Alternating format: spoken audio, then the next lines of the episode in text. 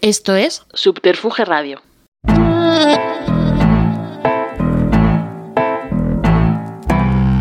¿Y por qué no abríais, eh?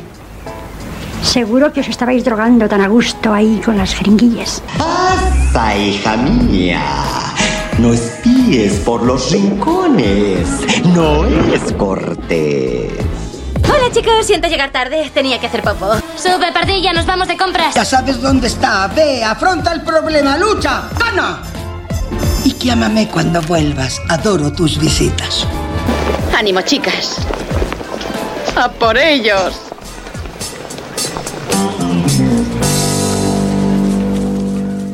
Hola, ¿qué tal? Bienvenidas y bienvenidos a Ni tan malas. Os habla María Ayer desde los estudios de Suterfuge Radio. Y hoy cuento con la compañía de una periodista que ha hecho, ella dice, pues básicamente que menos de política, de todo, corazón, cine, actualidad.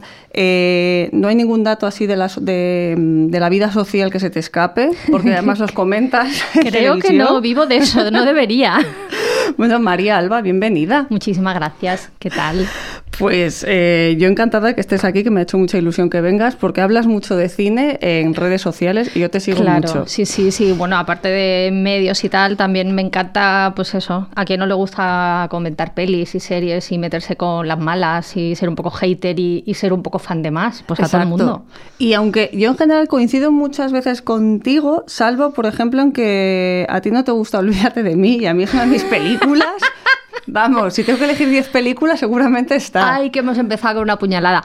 No, no, no. Es simplemente cuestión de gustos, ¿eh? Que es, salvo eso, yo creo que en casi todo no, no coincidimos es que no me guste, es que hay dos películas que está todo el mundo como que las tiene en el Olimpo del cine, las tiene súper arribísima y a mí pff, entre que no me gustan y me dan igual, que son Olvídate de mí y Match Point. Y ahora si quiere ya cojo la Mm. puerta y me voy. ¿Ves? No, no, Match Point no me gusta nada. Me alegro. Sí, sí, sí, ves, en esa coincidimos. A me alegro me porque está, está muy sobrevalorada para mi gusto. Eh, sí, sí, en esa Pero bueno, coincido. sí.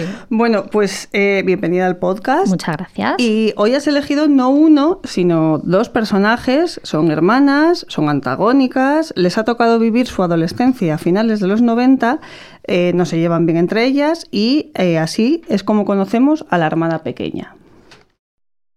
Sí, pero hay una diferencia entre gustar y encantar. Me gustan mis deportivas, pero me encanta mi mochila de Prada.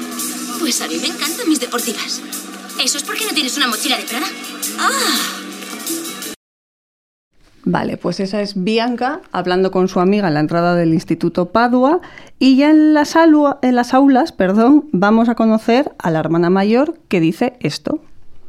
¿Romántico? ¿Hemingway? Era un misógino, déspota y alcohólico que malgastó su vida rondando a Picasso para ligarse a las mujeres que él dejaba. En contraposición a una arpía amargada y reprimida que no tiene amigos. Muy buena, Joy.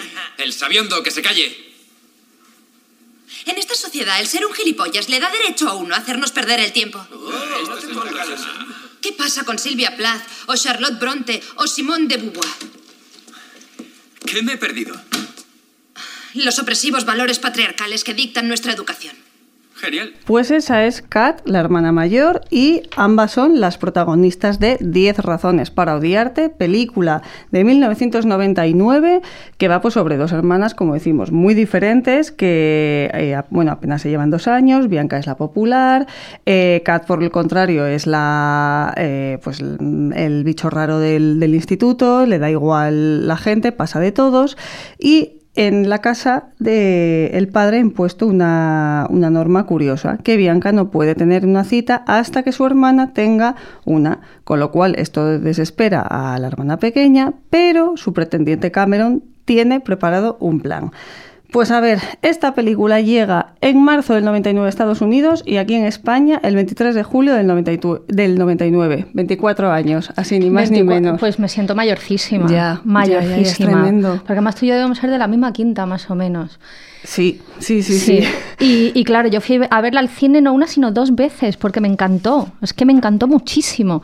Y claro, en aquella época, igual, pues a lo mejor tampoco podías, cuando terminaba una película, mm, irte a internet a buscar todo lo que te gustaba, a buscar la banda sonora. Claro. ¿Cuál era el motivo? Eh, tal, verla otra vez. Totalmente. Y había pues varias películas de esa época yo, que yo creo que todas hemos visto más de una vez en el cine. Sí. Y además es que es un género que en ese momento estaba en comple- eh, totalmente en boga, que si, pues, a ver, alguien como tú, Crueles unos años antes, unos años antes también Reality Bites. Jóvenes y brujas. Jóvenes y brujas. Claro.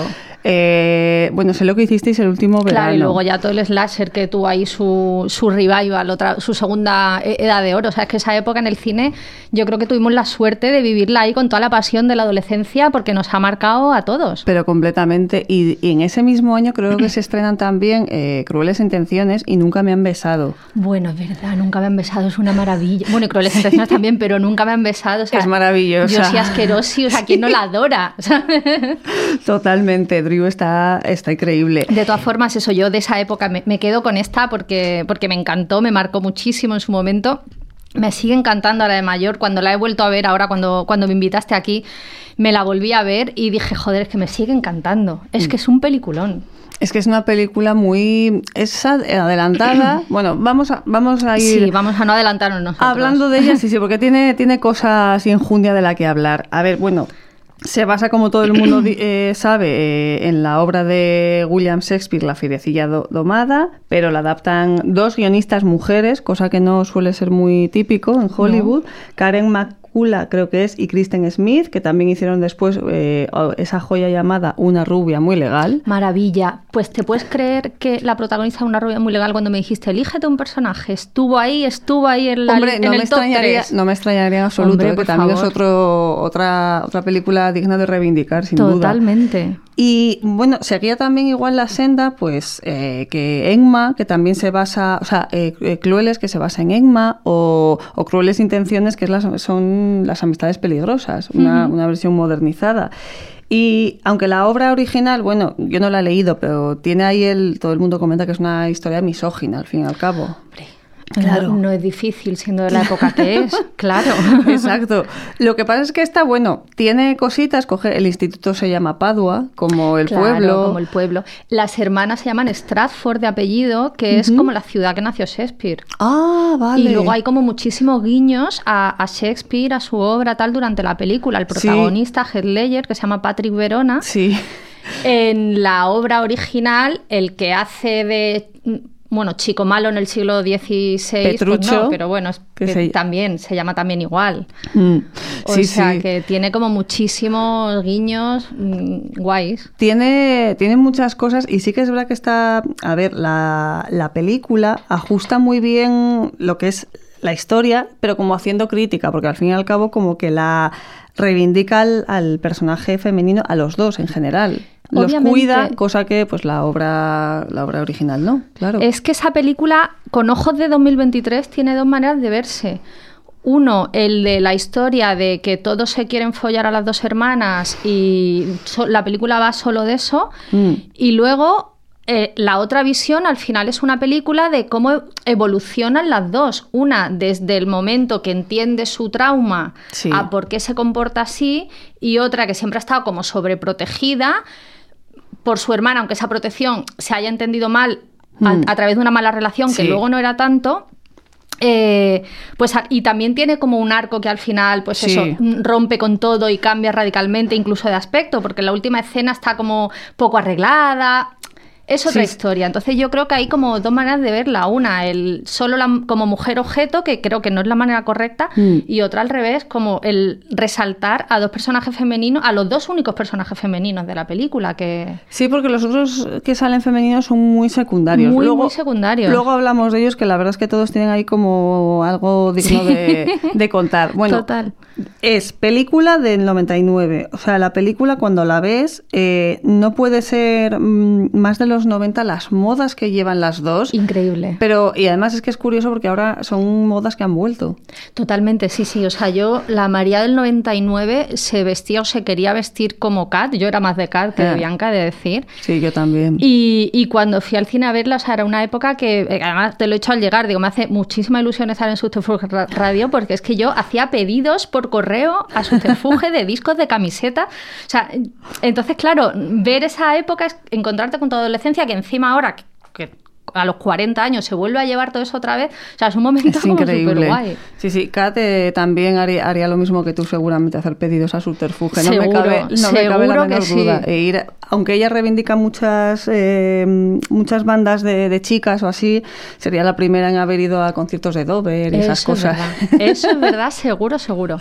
Bueno, eh, la película eh, está adelantada a su tiempo, mm, a mí no me cabe la menor duda, dentro de la senda de esas historias que habíamos visto en esa época, pero hay ciertos peros que a, a mí al verla me han chirriado viéndola en 2023. Hombre, a ver, es que es una película hecha hace casi 30 años, basada en un libro escrito hace mm, casi 400. Pero Entonces, es- claro, puede ser adelantada a su tiempo, Sí. partiendo de la base de que el argumento está muy, muy atrasado en su tiempo, cuatro siglos. Y es que hay detalles que me chocan que dices, bueno, es que a lo mejor en ese momento se veía como normal y ya digo, lo, lo escriben dos mujeres. Por ejemplo, el momento de la fiesta, la primera fiesta que se ve en una casa que hay una tía que está borrachísima, se acerca al sí. personaje de Heath Ledger y en plan como, bésame, bésame, todo, que no, que no se tiene en pie y va, la gira y se Y la, la da. empotra contra otro. Contra otro y le dice, toma, para ti. Y el otro le dice, gracias, tío. Y dices, pero, o sea, eso ahora mismo, dices, pero nadie ha dicho. y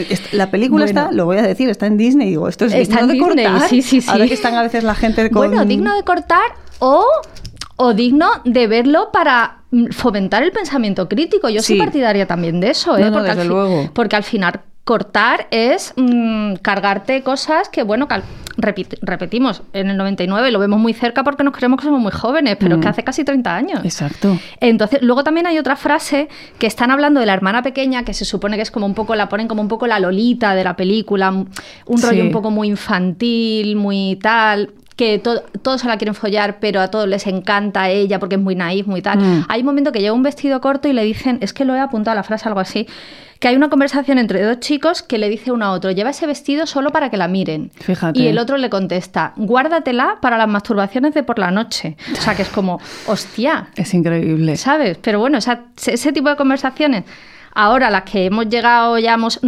repasado, tenemos ya un poquito de bagaje, mm, o sea, las denunciamos y tal, pero es que lo hemos vivido, es que Sí. es el ambiente en el que hemos crecido.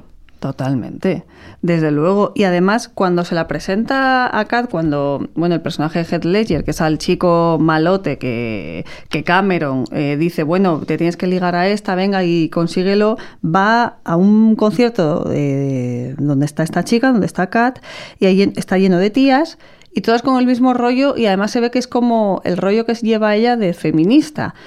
Y me hace mucha gracia porque en estas películas parece que feminista es igual a bordes, igual a amargada, y me recordó mucho. Pero es tengo- que eso, es- eso, ese era un cliché, muy cliché que- personajes de esa época. Y Bueno. un poquito, o sea, ahora ya un poquito menos, pero no mucho menos. ¿Tú has visto Jerry Maguire? Bueno, la vi hace muchísimos años. Pues no- si la vuelves a ver, flipas. Flipo, porque el- la, la que hace de hermana de René Zellweger Ujú. es feminista, es así borde y hace reuniones en su casa de feministas. Y como lo recrea en esa película, es como un atajo de amargadas, bordes, que antihombres, o sea, todas las típicas ideas que tienen los señoros de las Claro, feministas, pues bordes claro, así. pues cosas dirigidas y escritas por hombres, es Ahí que huelen, está, es que ahí huelen a está. la legua. Pero totalmente. Y el personaje de la hermana, que es Bonnie Hunt, que era la típica secundaria de en todas las películas de los 90, luego todas, claro, como no dicen, ay, se emociona con el momento declaración de Tom Cruise, pero es que me recordaron mucho ese estereotipo a este que se ve, que se las ve como de primeras, eso, bordes, frías, eh, que pasan de antihombres. todo, claro. Exacto. Es verdad que luego, según avanza la película, entiendes por qué es así, pero sí que es verdad que de primera te lo plantean así. Ujú. Y de que la chica pasa de todo y que solo quiere terminar el instituto, irse a la tienda de guitarras, que se la ve. Todos hemos sido así. Luego hay una frase del padre que, bueno, también es un poco que dices, ahora llamaría la atención, que dice, mi seguro no paga el síndrome premenstrual. Bueno, es que ahí me he fijado yo que, que sobre la hermana mayor, que pues eso, repetimos que es muy borde, muy tal, hacen mogollón de chistes sobre la regla. O sea, Mm. todo el rato le atacan con la regla, desde su padre a un compañero de clase que ella, pues eh, con el diálogo que hemos oído, cuando, cuando habla de, cuando se está metiendo con Hemingway y tal, le dicen algo así como, vete a por tu saldeva y vuelve, un saldeva, ¿sabes? Cuando no dice más que verdades, que ahora todo el mundo, vale, No, sí, muy claro, bien Hemingway, ahora- pero... eh, a ahora ver, todo el mundo un- le aplaudiría. Exacto, efectivamente. Sí, sí, sí, pero, pero hacen como, o sea, es un chiste recurrente el estás con la regla, el te va a venir la regla, Sí, sí, el, sí. mm, porque es una chica y está enfadada.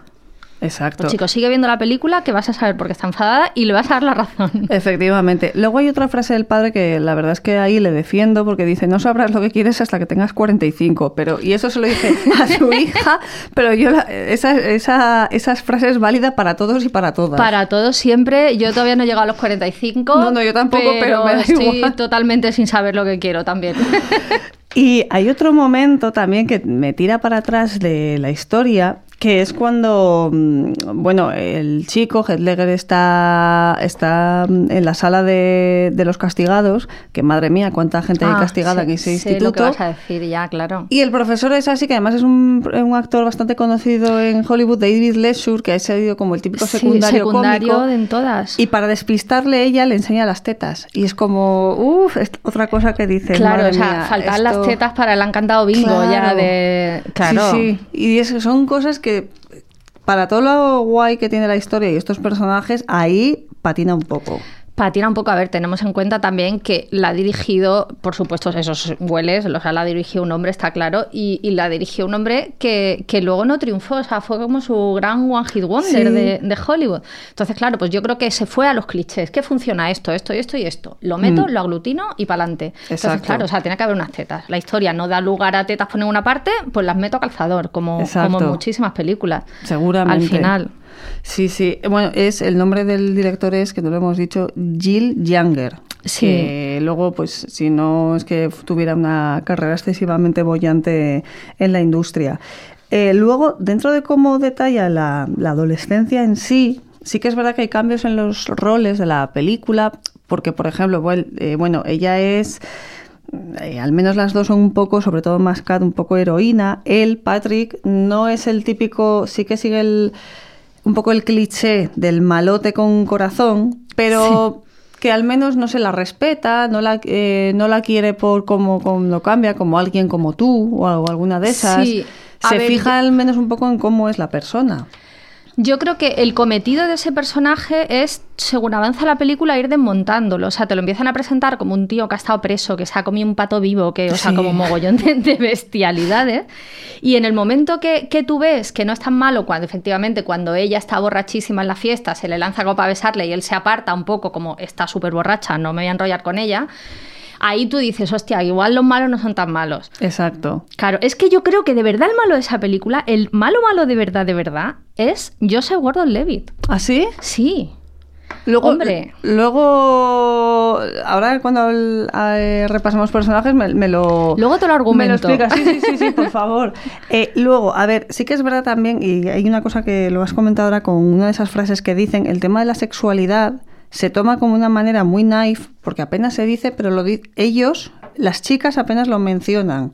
Cuando hablan a lo mejor las chicas un poco, pues como en el gran spoiler, no se menciona entre la conversación de las hermanas, pero en cambio con ellos sí porque parece como que es un triunfo masculino, pero es como un secreto o algo vergonzoso para las chicas. Pues como el la tema, vida. las bragas negras, eh, eh, cuando se dice al final la, la conversación que tienen ellas en, un poco con muchos silencios, porque no se Hombre, ver, habla. claro, ellas dos en concreto es que lo mamá en su casa, o sea, su padre es ginecólogo, tiene pánico de que sus hijas mm, tengan relaciones. eh, todos los días les amenaza con haber atendido a madres adolescentes que dan a luz a gemelos, que me gustaría sa- saber con qué frecuencia sucede eso. Claro, entonces, al final, es, sí que es verdad que el sexo explícito como tal siempre ha sido un tema tabú en las películas, Hmm. especialmente en adolescentes chicas, pero en concreto en este caso está justificado un poco por eso, porque viven con un hombre que todo el rato les dice que es malo. Claro. Entonces, claro, Mm. por mucho que quieran rebelarse contra su padre, yo creo que ese límite no lo cruzan ninguna de las dos. Sí, y como que es muy... Sí, exacto, y como que aún sigue el, el- el- la forma un poco también muy tabú con la que juegan mucho estas películas también, que al fin y al cabo no lo dejan de tomar como algo de... No, no mostremos mucho, porque si no la película se convierte en algo, yo que sé... En algo que ya no es para público adolescente y Exacto. más siendo americana. Exacto. Claro. Y bueno, también, a ver, eh, la historia de amor, mucho sí que es verdad que se representa al final, pero bueno, no deja de ser amor adolescente, que no lo Claro. Porque es una historia para gente que va al instituto, al fin y al cabo. Claro, o sea, tú ves ese final de ellos dos besándose en el parking con, pues, ¿qué, te- qué edad teníamos? 17, 16 años. Mm. ¡Ay, qué maravilla! ¡Ay, qué bonito que terminan Exacto. juntos! Tal. El otro día, cuando me vi la película, vi la escena y dije... Mira qué majos, a ver si les dura. Sí, porque además, bueno, hacemos también el, el spoiler también. A ella la aceptan en la universidad, que se claro, quiere ir. ella se tiene que ir, o sea que está todo como, Sí. como bueno, que, se han besado y acaban besándose, pero, Pero eso esto es no una para película. siempre. Exacto, que sois adolescentes, que os Claro, quedan claro. muchas cosas. Y a ver, de los personajes, eh, sí que es verdad que son muy arquetípicos, salvo, bueno, me encanta la directora que es Alison Janney, La directora que escribe. porno es maravillosa. A ver, los personajes son muy arquetípicos, pero yo creo que es una cosa completamente aposta. O sea, la película se ríe de sí misma continuamente. Sí, sí, sí. Y lo continuamente. hace muy ¿no? bien. Sí, y lo hace muy bien, con mucha inteligencia. O sea, por ejemplo, cuando presentan, hace, cuando yo soy Gordon Levitt, eh, o sea, todo empieza porque llega nuevo al instituto. Entonces empiezan como a presentar las tribus urbanas del instituto. Pues en vez de. O sea, presentan tribus urbanas absurdas, como los blancos que se creen que son negros porque tienen rasta, los cowboys. O sea, en, es- en ese sentido es- ya te das cuenta que es una super parodia de las películas de instituto. Completamente. O los, los que aspirantes a ir a las grandes universidades, que Ay, sea bueno, Harvard, a sí, Yale. sí, sí. Que además el, el amigo pringaete de, de Cameron, de Yo soy Gordon Levitt, dice: No, eran amigos míos, pero me echaron porque descubrieron que mi ropa no era de marca o algo Sí, así. Es como gente muy, sí, sí, como muy, muy tremendo. ¿Y ay, qué te pasa con el personaje de Cameron? A ver. Pues yo creo que es el malo encubierto de la película, porque a ver, tú piensas, o sea, la película va de Cameron que llega nuevo, se enamora perdidamente de esta chica y dice, pues si, por lo que tú has comentado antes, si su padre no le deja tener citas si no las tiene su hermana. Entonces, le dice al amigo, ¿cómo lo hacemos? Y el amigo dice, necesitamos un inversor. O sea, y montan ahí como un entramado offshore, Sí. ¿sabes? De, de sociedades opacas para conseguir al, al modelo este Monger Whopper que, o sea, este tío maquina todo el plan para ligársela y al final se la liga y no se lo dice. Mm. Entonces, el que ponían de malo se lo dice, oye, mira que me pagaron, tal. Estaba claro que es- eso se iba a decir, pero sí, lo que otro eres no se un malo dice. desencubierto, que al menos eres malo, eres, eres odioso, pero Claro, o sea, te lo has minuto ligado cero. liando todo el taco que has liado, utilizando Sí, a su hermana, este- utilizando sí. a Ledger, utilizando a tu amigo, utilizando al modelo. Y no se dice en la película. O sea, Es yo creo que eres el malo malo. Sí, sí, puede ser, puede ser. Lo que pasa es que, a ver, no, no, totalmente. Y además es como abrir los ojos ante ello. Pero sí que es verdad que a lo mejor dices, él, como le abre los ojos a ella en algún momento, dicen, ¿por qué no piensas en alguien que no seas tú? Que es verdad que, bueno, es muy de adolescente eso. ¿Y quién fue a hablar? También es verdad. Claro. Yo digo una cosa, o sea, a mí yo sé Gordon Levitt, como a todas las de nuestra edad, nos encanta, por supuesto, pero después de esta película, que ya te digo que es que me parece el malo malo, ver 500 días juntos, dices que te mereces lo mal que lo pasas en 500 días juntos por lo mal que lo has hecho aquí. Esa, puede ser, Es puede el ser. karma. Fíjate que no lo había visto así con, con esta película, que yo, eh, 10 razones para odiarte, no, no la vi en su momento, luego la he ido viendo a trozos. O sea, pues había visto el número de Ledger, eh, el, el inicio, tal, eh, más o menos me sabía de qué iba, pero puede ser, sí, sí. Y mira, 500 días juntos no la soporto. Ah, yo tampoco. Bien. Veo, toma, ya estamos de acuerdo en Bien, sí, sí, sí, sí, hombre, claro, más de una. Porque me la veo también sobrevalorada dentro de las comedias Primero románticas. sobrevalorada y luego es, me parece un poco de tratar al público como si fuéramos idiotas.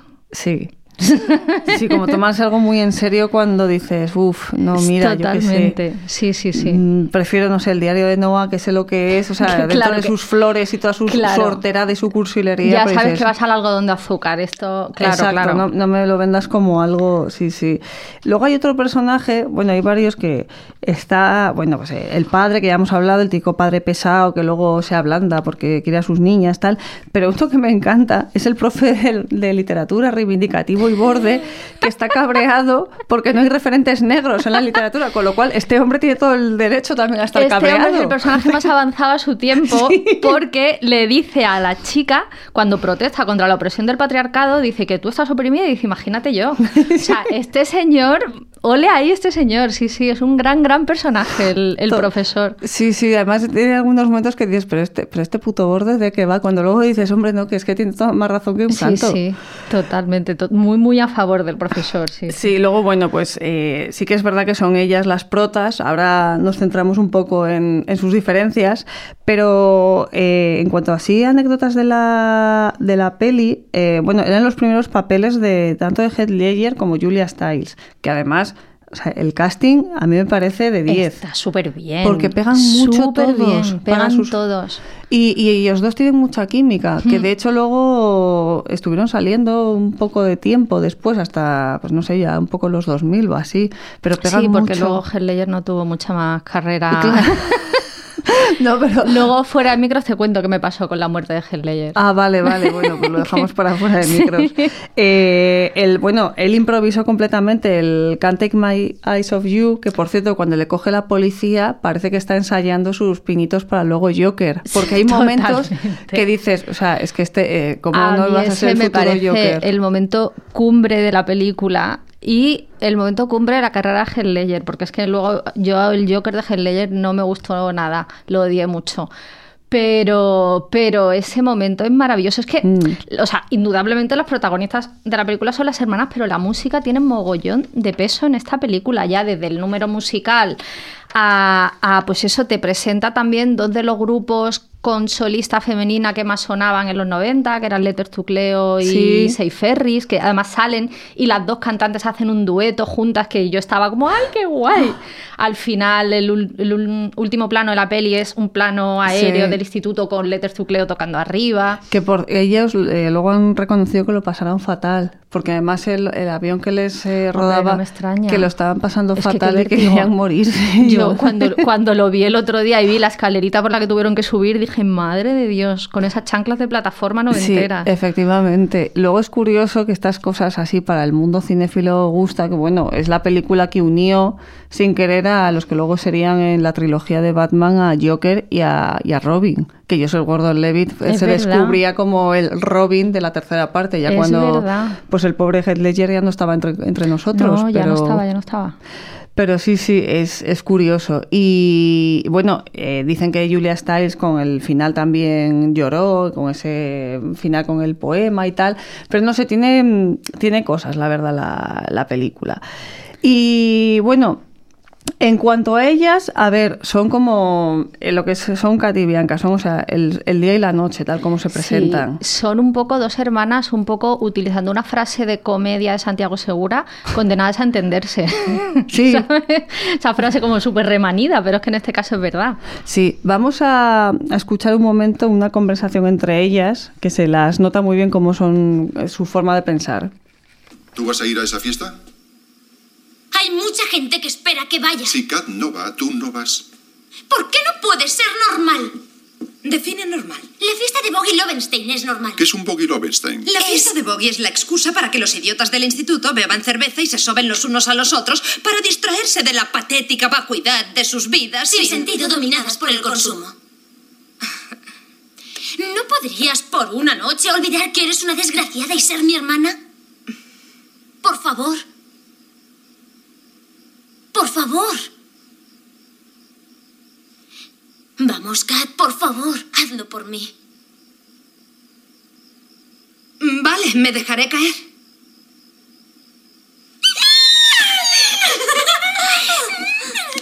Bueno, pues efectivamente condenadas a entenderse si- sin lugar a dudas. Y además, una, o sea, el personaje de, de la mayor no es el típico de comedia romántica y en cambio la otra es un cliché andante. La- sí, pero la otra sí que es bastante antagonista cliché también, o sea, de como de tía que odia todo lo que es la otra. Pero ¿quién dices? ¿Bianca? O sea, Cat, Cat, o- Kat, bueno, sí, sí, sí, mutuamente sí, realmente. claro. Cada una odia todo lo que es su hermana. Hmm. De hecho, o sea, ven la vida completamente diferente y, hay un detalle que lo, que lo demuestra porque de, de la ausencia de su madre todo el rato hablan de cuando se fue, se fue, no especifican que si es que las dejó, si es que murió, no se sabe. La madre no está.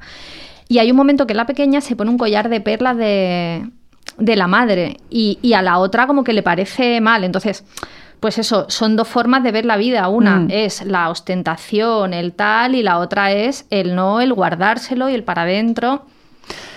Pues, es- desde luego, y también eh, así como, la, bueno, la pequeña es como la ingenuidad y el, la sonrisa y todo como el, el- ser agradable a los demás, la otra es que hace honor a esa frase de, de Facebook de yo no es que sea borde, es que tú eres gilipollas. Es que es como un poco de, eh, es que a ver, sois idiotas eh, y como que es una persona muy madura y de, ¿qué hago con estos? Es que luego, si todo lo que dice es, tiene más razón que, pues en- al principio cuando se la oye hablar sobre Hemingway, sobre reivindicación, pues eso, de la literatura femenina, de, o sea, feminista, de personajes, tal.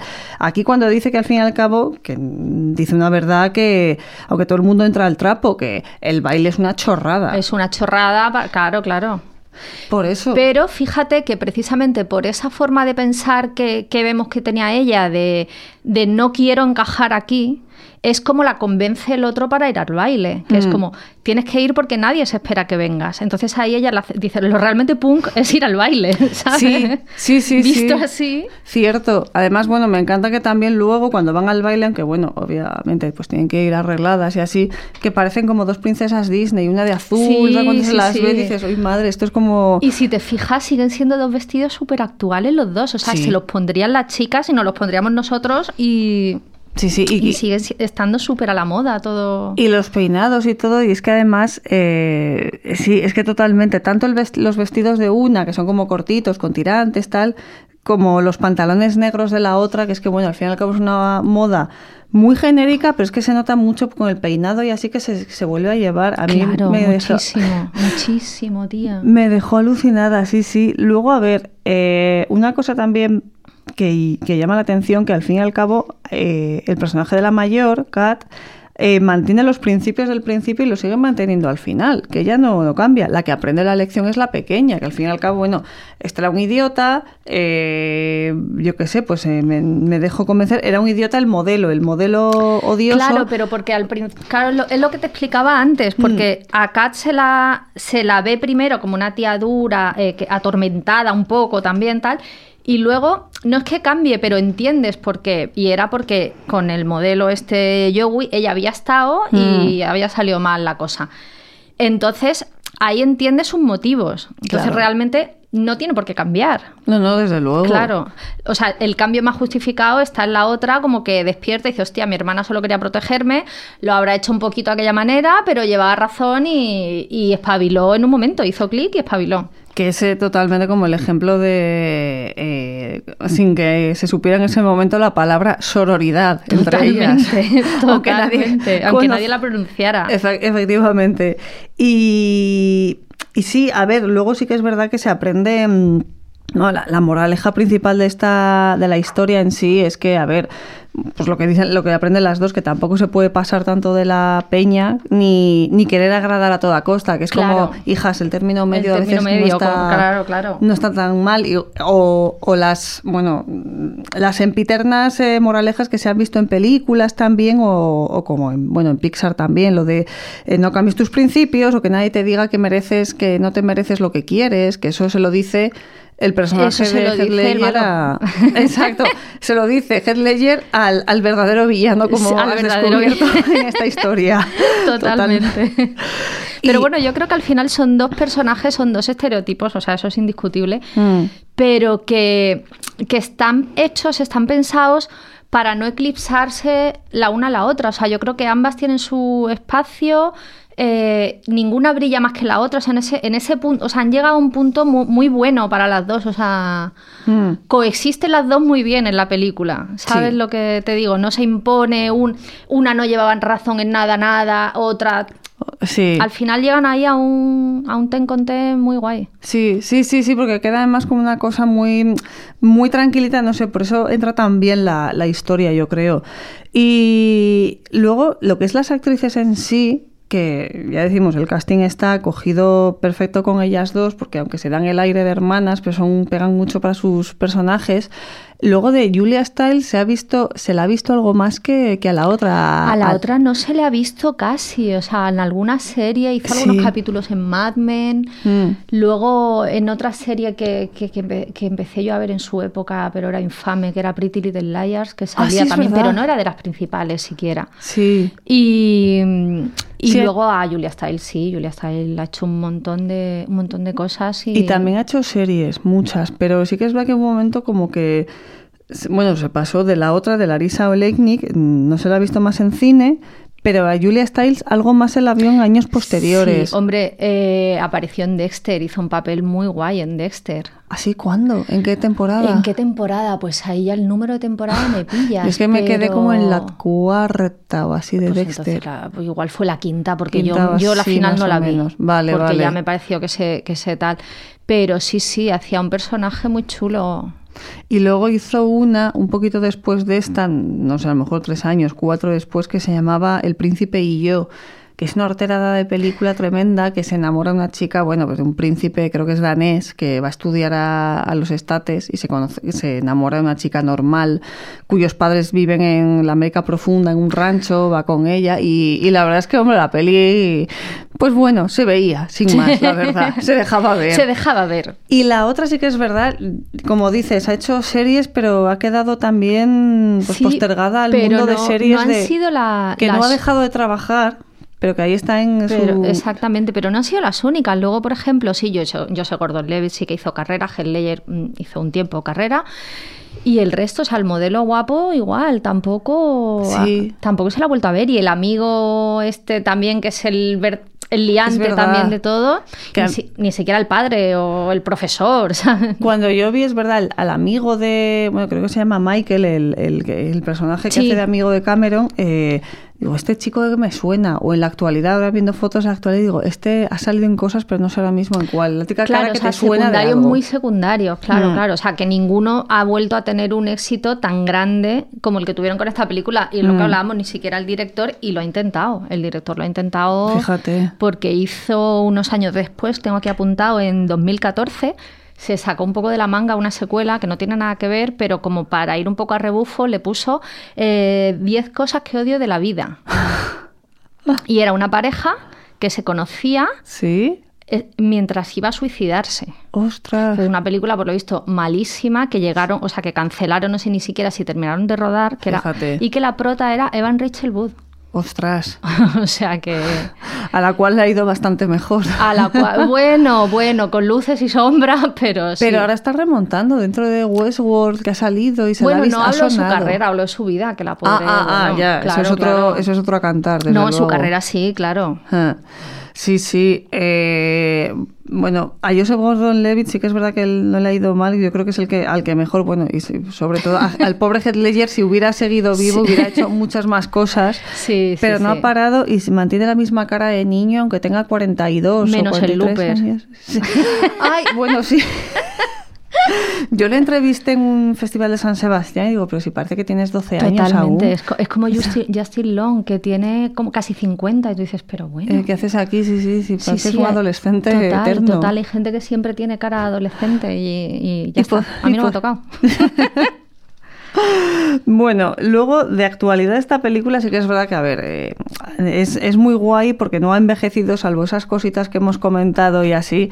Al fin y al cabo no ha envejecido y sobre todo porque Kat seguiría hasta el coño de todo y seguiría reivindicando porque dices, esas reivindicaciones que hace en clase las seguiría haciendo ahora. Hombre, yo creo que la, la secuela fallida que hizo el director, si la hiciera ahora, Hmm. sería así, sería con Kat hasta el mismísimo coño. Completamente. Con su hermana casada y con una caterva de niños, infeliz. Sí, efectivamente. Infeliz Sí, porque sí. te has casado con el malo. Claro, Y claro. porque te la ha liado. Es verdad, sí, sí. Claro. Ha sido completamente la des- el descubrimiento de Cameron ¿eh? al, al hablarlo contigo, sí, sí, sí. Mientras que la otra, pues sí, estaría reivindicando y haciéndoselo ver. Y, y a lo Claro. mejor, a lo mejor Bianca estaría con el rollo de ni machismo ni feminismo y esas Claro, cosas. claro, total. Sí, sí, sí. Es cierto, es cierto. Sí que es verdad que luego Es que es- fue un poco reivindicación porque, ya digo, marcaron mucho otras películas de esos finales de los 90 en que la chica tenía que cambiar. Que alguien como tú es como película que ahora se habla de, pero por favor, esta película, que claro, alguien la tire. Pero es que eso se puso súper de moda y hubo incluso Betty la Fea, ¿sabes? Que era un poco también lo mismo llevado a, a estiraba una serie. Es como, mm, solo va a encontrar el amor si cambia. Eh. En este caso físicamente, pero puede ser cualquier tipo de cambio. Pero eso también, eso es, o sea, eso es el cliché de las películas de Disney. Sí, sí, sí, sí, desde luego. Claro. Y ahora sí que es verdad, has dicho, claro, has comentado los adolescentes que en ese momento, en el 99, claro, sin internet y sin nada, como bien has dicho, pues había que ir al cine o había que buscar, bueno, pues de muchas otras maneras. Ahora eh, las plataformas están al servicio de ellos y todo ese cine y esos personajes maravillosos que buscan los adolescentes están en las series. Y no sé ahora cómo ves, o sea, en ese momento ya como para ir acabando el, el programa, ¿ves ahora que sí que es verdad que se necesita mucha reivindicación o estamos más o menos bien en los personajes? ¿Cómo lo siempre se piensas? necesita reivindicación, siempre de cualquier tipo. Pero estamos un poco más, porque yo, por ejemplo, en el 99 no me imagino, bueno, no hablo de euforia, euforia sí que es mundo chungo de adolescentes, sí, sí. que pero digo, por ejemplo, yo no me imagino en el 99 un Herstopper, que es una serie que a mí me emociona. No la he visto, pero la tengo ahí, la tengo ahí que me tengo muchas ganas. Jo, pues a mí me, me fascinó, pues ahora, bueno... eh, Hombre, claro, pero pero porque porque bueno, ahora sí que es verdad que se intenta, mucha gente habla del meter a calzador, el meter a Mm. Ah, Obviamente hay cosas metidas a calzador en series para cumplir con las cuotas. Pero es que las- yo es que siempre soy estoy súper a favor de las cuotas siempre en todas partes. O sea que si hay, Claro. hay que meterlas en la vida y hay que meterlas en el cine y hay que meterlas en todas partes. Es que es eso, si está bien insertados los temas, que la gente Claro. también se lleva las manos a la cabeza y dices, pero bueno, no sé, mira un poco la sociedad, chico. No Claro. te digo hacer algo como...